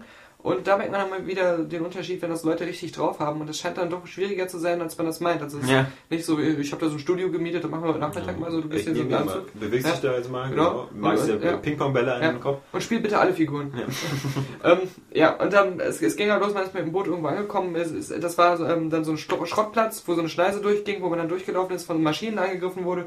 Hat mit seinem Kampfstab, so ein magischer Stab, äh, die abgeknallt aus der Ferne. Mit Ich glaube, das, Coversystem. ich glaub, das Geile bei diesem Podcast ist, dass viele Leute glauben, irgendwie, sie haben ihren, ihren, ihren MP3-Spieler falsch eingestellt. Weil wir hier reden hier irgendwie alles so, als ob wir entweder so irgendwie auf Speed sind Ja. oder, Oder ihr Gehirn gerade verloren haben beim Sprechen. Ja. Das ist, äh, ähm, nein. Das ist so ein Sprechmarathon hier. Genau. Ähm, Wie viel Informationen kannst du noch in zwei Minuten pressen von Enslaved? also erstmal ist es halt ein Cover-System, aber das Cover-System funktioniert automatisch. Das heißt, ähm, wenn du irgendwo gegenläufst, dann ist es automatisch Cover-System. ja. so wie im echten Leben. Ja. Wenn du automatisch irgendwo gegen die Tür läufst, ist es Genau, ein Coversystem. Und ähm, ja, dann ging's, nachher gab es noch so einen Endgegner, das fand ich dann wieder so ein bisschen ähm, so schwammig. Das war wieder so ein Riesenvieh, was auf dich zugerannt ist und dann ist er irgendwo gegengelaufen, dann war er verwirrt, weil du ausgewichen bist und so ein typischer Rambock-Endgegner. Ja. Und dann musstest du wieder von oben irgendwelche Sachen auf ihn draufschmeißen. Ähm, das ist eben auch wieder das Problem, was ich bei Enslaved sehe. Das ist schon, es wirkt halt immer so, als wenn es ganz viele Standardelemente aus anderen Spielen einfach so zusammenmischt und auch sehr linear ist und so. Und deswegen wieder so ein Spiel ist, was man eher wegen seinen Cutscenes spielt und vielleicht wegen seiner Story, aber nicht wirklich wegen dem Gameplay-Erlebnis.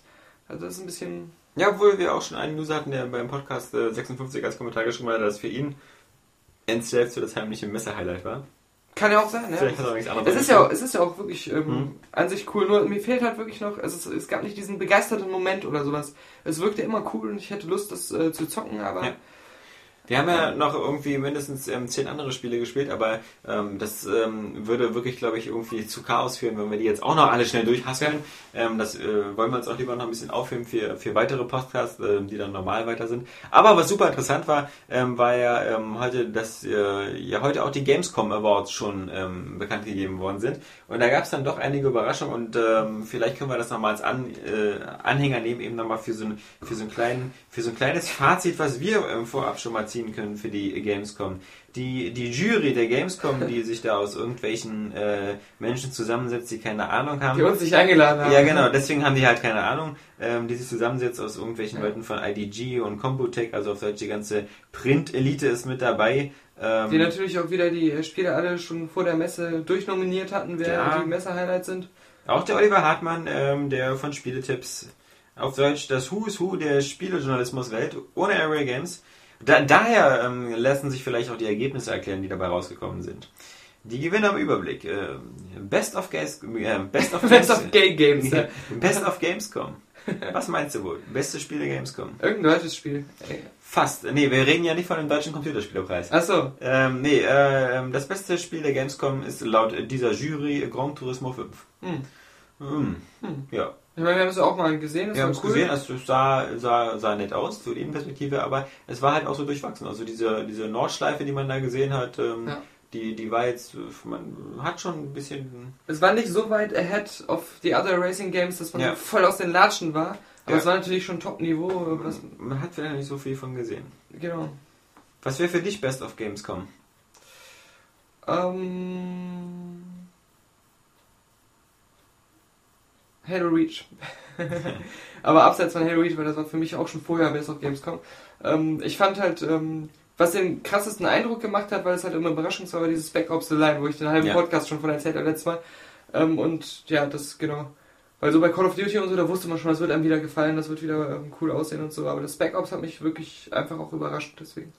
Ich weiß auch nicht, wie die Kriterien dafür sind, ob das, was, was da sozusagen nominiert werden darf, irgendwie jetzt bald erscheinen muss oder schon fast fertig sein muss, denn ansonsten, ähm, weiß ich nicht, für mich wäre auf alle Fälle ähm, ähm, Bioshock Infinite Mhm. ähm, ganz vorne dabei und eben auch, wobei es eben vielleicht mehr, mehr Nostalgiebonus ist, natürlich ein Deus Ex. Ähm, Ja. trotz seiner etwas, etwas hakligen ähm, Kampfeinlagen fand ich aber trotzdem sehr Das, hübsch. das ist eben das, also Deus Ex fand ich auch cool und kann ich mir vorstellen, dass es besser als Spec Ops letztendlich werden könnte, aber bei der Aber Präsentation selbst fehlte mir dann halt dieses, dass es mich in dem Moment begeistert hat, dass es richtig begeistert hat, als ich es gesehen habe. Aber vermutlich hätte ich dann doch mal den Arsch in der Hose und würde einfach sagen, The Witcher 2. Ja. The Witcher 2 ist Ja. für mich ähm, bis jetzt Best of Gamescom. War auch wieder bestimmt dieser Begeisterungsfaktor. Ja. Äh, Hardware-Accessoires, ja, seltsame Kategorie, ähm, hat der PlayStation Move abgeräumt. Ja. Also wenn man, ähm, ja, das ist halt, das ist halt, wie auch schon jemand äh, bei Spiegel Online so schön geschrieben hat, ein Glaubenskrieg. Ja. Ob nur äh, PlayStation Move oder Kinect, äh, wie gesagt, rein vom, vom Neuheitsfaktor ähm, hätte für mich der Kinect ganz klar die Nase vorn. Für deswegen- mich die Flugdrohne. ja, Das die wäre meine Hardware Ja. der äh, Gamescom gewesen. Das beste Spiel für Konsole ist dann wieder Gran Turismo 5. Mhm.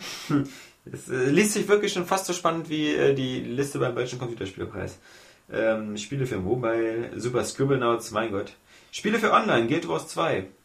Ja. Könnte sein, ja. Zumindest fand ich auch, ähm, Guild Wars 2 sah jetzt so in der, in der halben Stunde ähm, auch ein bisschen frischer, ansprechender und eindrucksvoller aus Ja. als ein Star Wars The Old Republic. Jetzt nicht von den Zwischensequenzen, aber ähm, das reine Spiel sah halt da eben äh, Ja. wirklich, wirklich ein bisschen hübscher aus. Spiele für PC, äh, laut äh, dieser Jury, ähm, Kreises 2. Ja. Schwachsinn, The Witcher 2. Ja, also es ist auch, das ist auch wieder das Crisis 2 ist natürlich, sieht schon sehr begeisternd aus, aber es, ja, In einer Sache sind wir völlig einig äh, mit dieser Jury. Im Best of Family Entertainment ist äh, Kirby's Epic Yarn. ja, klar. Ausnahmsweise auch ein blindes Huhn findet ein Ja. Korn, äh, so heißt ein altes Sprichwort Weisheit. Wirklich? Ein altes Ja. Sprichwort Ein Weisheit. Sprichwort Weisheit, Ja, genau. das Sprichwort Weisheit. Das ist das Lustige ist, wenn, wenn ich meine Verwirrungsanfälle Ja. habe, sind das immer diese total offensichtlichen, wo man echt so nur, nur so denkt, äh, der stirbt gleich. Ja. Und bei dir ist es immer das, wo man erst beim zweiten Denken Ja, ja. merkt, Moment, der Junge ist total verwirrt. Wo man bei der Bank, die erst den Kredit gerade schon unterschreiben will und dann so sagt, "Hm, äh, was hat er denn die ganze letzte halbe Stunde erzählt? Das ist doch. Schwachsinn. So ist das. Aber ähm, gibt's da nicht äh, Überraschungstitel oder sowas? Das war's schon. Äh, Nee, also es, das, jedenfalls die Hauptkategorien ähm, Ja. äh, waren das. Und ich finde es halt erstaunlich, dass ähm, im Gran Turismo 5 da so extrem abgeschnitten hat. Denn alles, was man da bisher gesehen hat, war jetzt noch nicht die Revolution des Racing-Genres. Natürlich sah, sahen ähm, die Cockpits, die sahen wirklich sehr, sehr gut aus, auch was ähm, die Beleuchtung und den Schattenwurf anging, wie das Lenkrad halt den Schatten auf die Instrumente wirft und sowas. Aber rein die, die Außengrafik fand ich halt, wirkte in meinen Augen zumindest ähm, dann doch auch wieder sehr antiseptisch und steril. Ja, und auch, Ja. auch wieder so äh, believable. Also, dass es auf der aktuellen Hardware einfach so das Normale ist. Ja, so die ja. Bäume und sowas, das sind Ja. diese typischen Tricks, die da immer Ja. sind, wo du sofort siehst, das sind so Fake-Dinger, die da rumstehen. Also da finde ich halt eben ähm, alles, was, was Codemasters mit seiner Ego-Engine macht, da eben, Ja, ähm, ja. ob das nun Jar 2 ist oder ein ähm, Grid, ähm, weitaus beeindruckender und auch immer ähm, echter von den, von den Lichteffekten her. Ähm, auch sowas, was sie eben jetzt in, in Gamescom äh, im Gamescom-Bereich ähm, neu angekündigt haben, halt diesen Go-Kart-Modus, der wirkt halt, ist zwar von der Idee ganz cool, dass er drin ist, Ja. aber da sie eben, äh, wie, wie die User eben auch bei uns auch schon festgestellt haben, keine eigenen Go-Kart-Strecken haben, sondern du mit den Go-Karts eben auf den normalen Strecken rumfährst, die eigentlich für Autos sind. Ja, die Nordschleife. Äh, neuer Rekord, äh, 2 Stunden 80. Ich wollte jetzt eine Woche sagen. Ja, äh, Zwischendurch tanken. ähm, merkt man halt, dass diese Go-Karts eben auf den normalen langen Straßenkursen oder auch selbst auf kleinen Stadtkursen Aber was ist denn ein Überraschungstitel? die Überraschungstitel für mich. Ja, also wirklich so wie damals, als sie gesagt haben, hier Shadow Harvest und dann hat man drei Jahre lang ist es einfach Oder Alpha-Protokoll. Oder genau. Vielleicht, sollte ich mich zurückhalten mit Überraschungstiteln. Ja, du bist der, äh, der Geheimtipp-Töter. Das ähm, ist wirklich schwer. Also mit Überraschung tut sich das ein bisschen schwer. Ähm, aber auch da muss ich wieder sagen, am meisten hat mich halt mit überrascht eben, natürlich die Überraschung ist jetzt, wie gesagt, Hardware, also natürlich der 3DS ist keine Überraschung, aber hat Ja. natürlich super beeindruckt. Ähm, ein Spiel The Witcher hat mich super beeindruckt, gerade eben, weil ich ihm auch von, von manch anderen Rollenspielen jetzt eher so enttäuscht war. Also eben, Ja. ich persönlich halt eben von Dragon Age 2 zum einen wegen diesem blöden Story-Kniff, wegen der Geschichte in der Geschichte und zum anderen halt, weil ich da zu wenig Verbesserung zum Vorgänger gesehen habe, was die Grafik angeht. Dann natürlich eine Enttäuschung, in dem Sinne hatten wir ja auch schon eben äh, Gothic äh, Ja, 4, äh, Konsolenversion. nee, Arcania, äh, äh, das Gothic heißt Tale, ja jetzt auch Gothic Konsolenversion. 4. Das heißt Ja, wirklich so. oder, oder so. Gothic 4. Ja. Ähm, das waren eher vielleicht Enttäuschungen. Ähm, ansonsten sind ja auch Spiele wie Mafia 2 auf der, auf der Gamescom noch und ähm, das Spiel ist nächste Woche im Handel und wird uns vermutlich beim nächsten Podcast ähm, eingehender beschäftigen. Genau. Also ich habe ähm, bei, bei Namco Bandai ähm, Inversion heißt das gesehen. Ja. Und das ist mein absoluter neuer aktueller Geheimtipp äh, von jetzt an. Nachdem Shadow Harvest halt immer irgendwie gestorben ist äh, und und scheinbar nie mehr kommt. Aber ähm, dieses Inversion ist so eine Art Mischung aus äh, Gears of War, ähm, Singularity, Prey und ähm, was hatte ich noch heute gesagt? Das Penner Game. Das, nee, was ist das? Du liest auch immer diese Ja, Pressemitteilung, ja, ne? es kommt ja am Tag 100. Ja, genau. Ja, Ein Penner Game Psychiater hat wieder- Mhm. belegt, Penner Game ist nicht gefährlich oder sowas. Ja. Nee, ähm, also aus, aus allen möglichen Spielen ähm, wirkt aber wirklich ähm, so für sich halt so rund, als wenn es all diese Elemente, die es aus den anderen Spielen nimmt, so miteinander verbindet. Du hast ähm, so Gears of War Gefechte mit in Deckung gehen, hast aber so Spezialfähigkeiten wie in Singularity. Das umfasst dann, dass du die Gegner halt so in Zeitlupe versetzen kannst, dass die auch so in Schwerelos durch die Gegend fliegen. Du, du kannst ähm, irgendwelche ähm, Objekte dann auch so alle in die Luft schmeißen, als dass sie eine Deckung für dich darstellen. Äh, du kannst wieder Telekinese und sowas machen und ähm, hast dann auch so ganz viele andere Sachen. Und ähm, dann ist es total bunt und hell, sieht super schick aus, also es sieht wirklich wie so ein richtig geiler AAA-Titel aus. Hat halt, ähm, genau wie bei Red Faction, ziemlich viel Zerstörung. Du kannst halt, wenn irgendwo Leute auf einer Brücke stehen, kannst du die dann so zerschießen, dass die auch so physikalisch korrekt ähm, zusammenstürzt. Kannst alle möglichen Häuser kaputt machen. Es ist trotzdem halt so ein lineares Spiel, was also von A nach B immer durch so ein Ist das Level nicht von durchgeht. diesen Timeshift-Machern?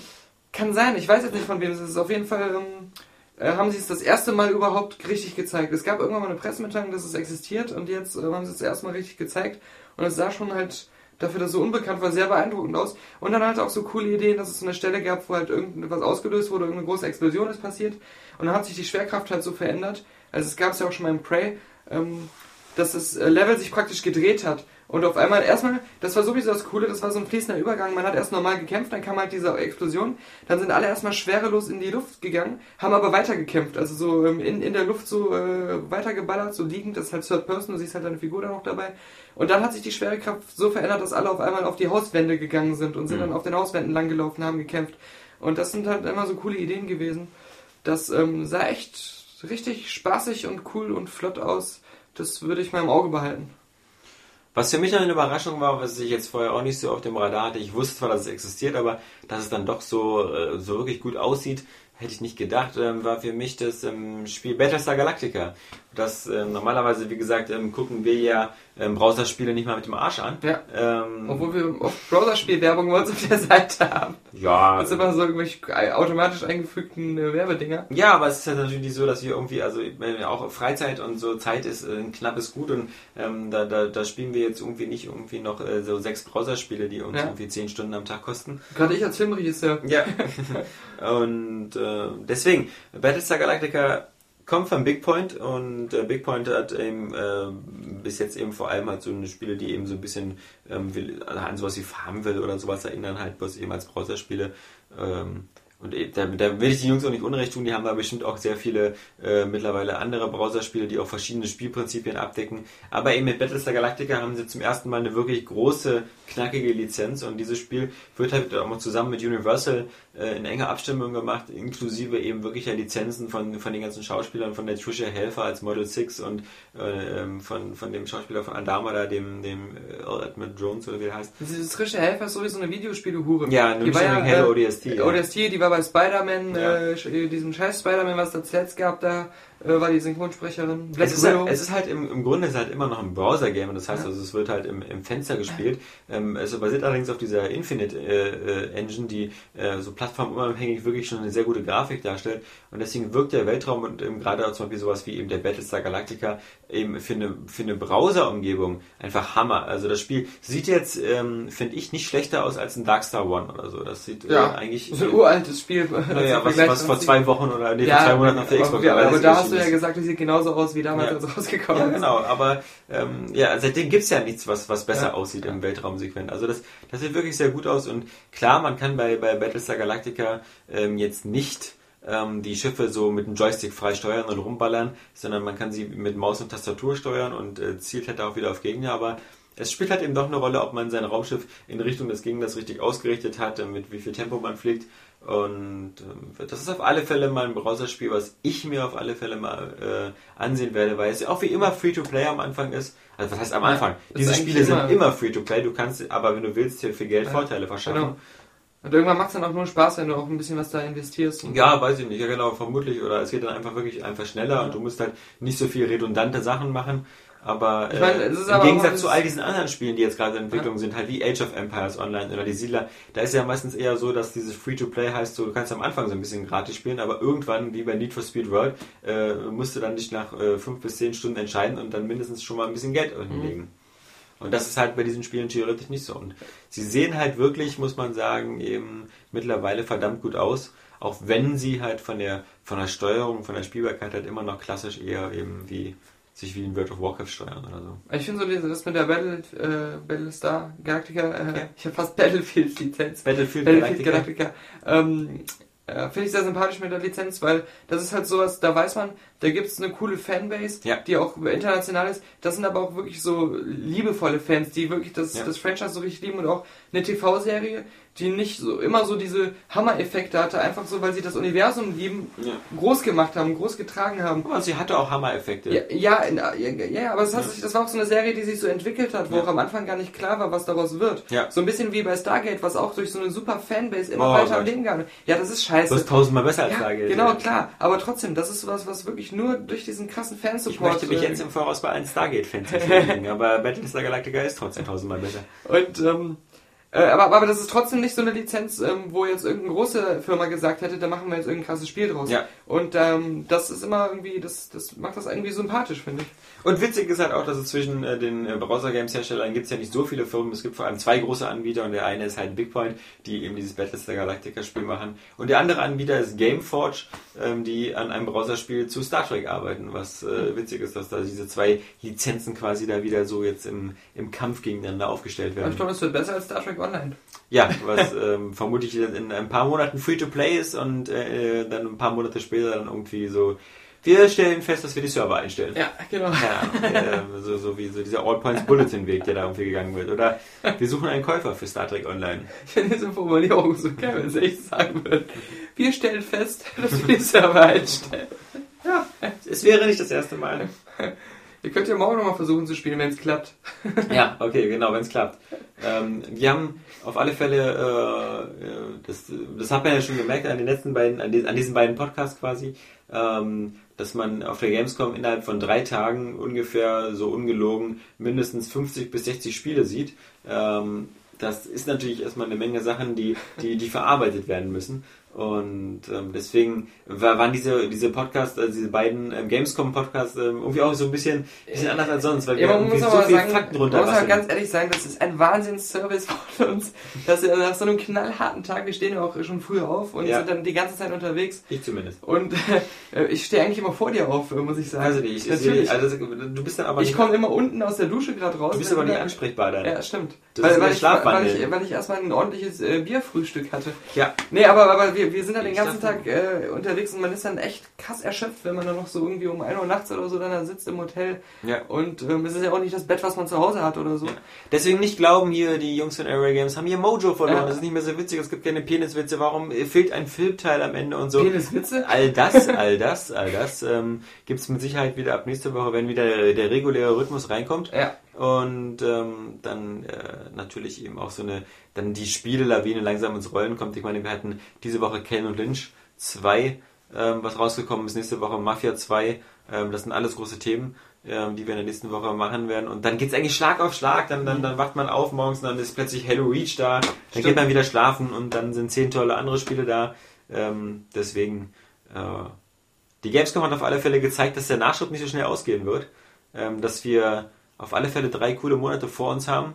Und äh, dass wir leider jetzt auch schon wissen, dass wir danach sechs coole Monate 2011 vor sich haben, weil Ja. wir wissen ja schon so viele Spiele, die dahin verschoben worden sind, dass man also schon, die müssten, die könnten jetzt erstmal aufhören mit der Spielentwicklung. Ja. Ähm, wir haben genug zu tun, äh, bis dann irgendwie die DLCs alle durch sind. Und das Coole ist wieder, die Spiele, von denen wir das letztes Jahr gesagt haben, so, boah, ey, 2010, Ja. aber das da alles kommt, die sind jetzt schon wieder vergessen. So ein God of War 3. Ja. Ist einfach weg. Ja. Das, das spricht keiner mehr von. Und dann Alan Wake. Ja, genau, Alan Wake. Aber das, das, das ist einfach weg, ohne dass es jemand gespielt hat. Stimmt.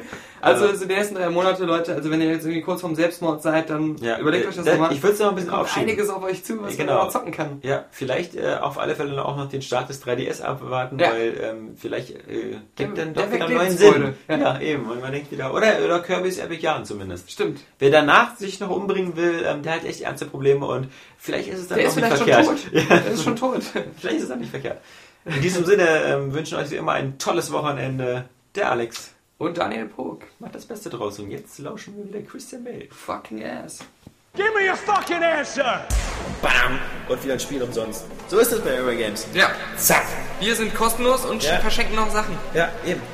So kann es weitergehen. Ohne Hosen? Ja. Wenn man im ähm, Nitroglycerin gefüllten Glashaus sitzt, äh, sollte man nicht mit Steinen werfen, die brennen. Ja. Wenn es klappt. Wenn es klappt. Muss man sagen. Muss man sagen. Oh, good for you! And how was it? Also dafür, dass der eigentlich immer so angeht, also wir, nein, klar, diese, äh, ich, ich, ich, äh, was war eben, das habe ich was vergessen. Äh, aber, ähm, also, Ich äh, lass mal diese Kunstpause. Ja. Ähm, ähm, ähm, was ich denn. Ähm, ähm, irgendwann gibt es da plötzlich eine Energieüberladung und dann fliegt ein Ding in den Weltraum. Ähm, oder ist da schon? Dann kommt eine Rückblende. äh, äh, ja. Ähm, Muss man das Spiel von rechts nach links spielen? ähm, äh, oh, What don't you fucking understand?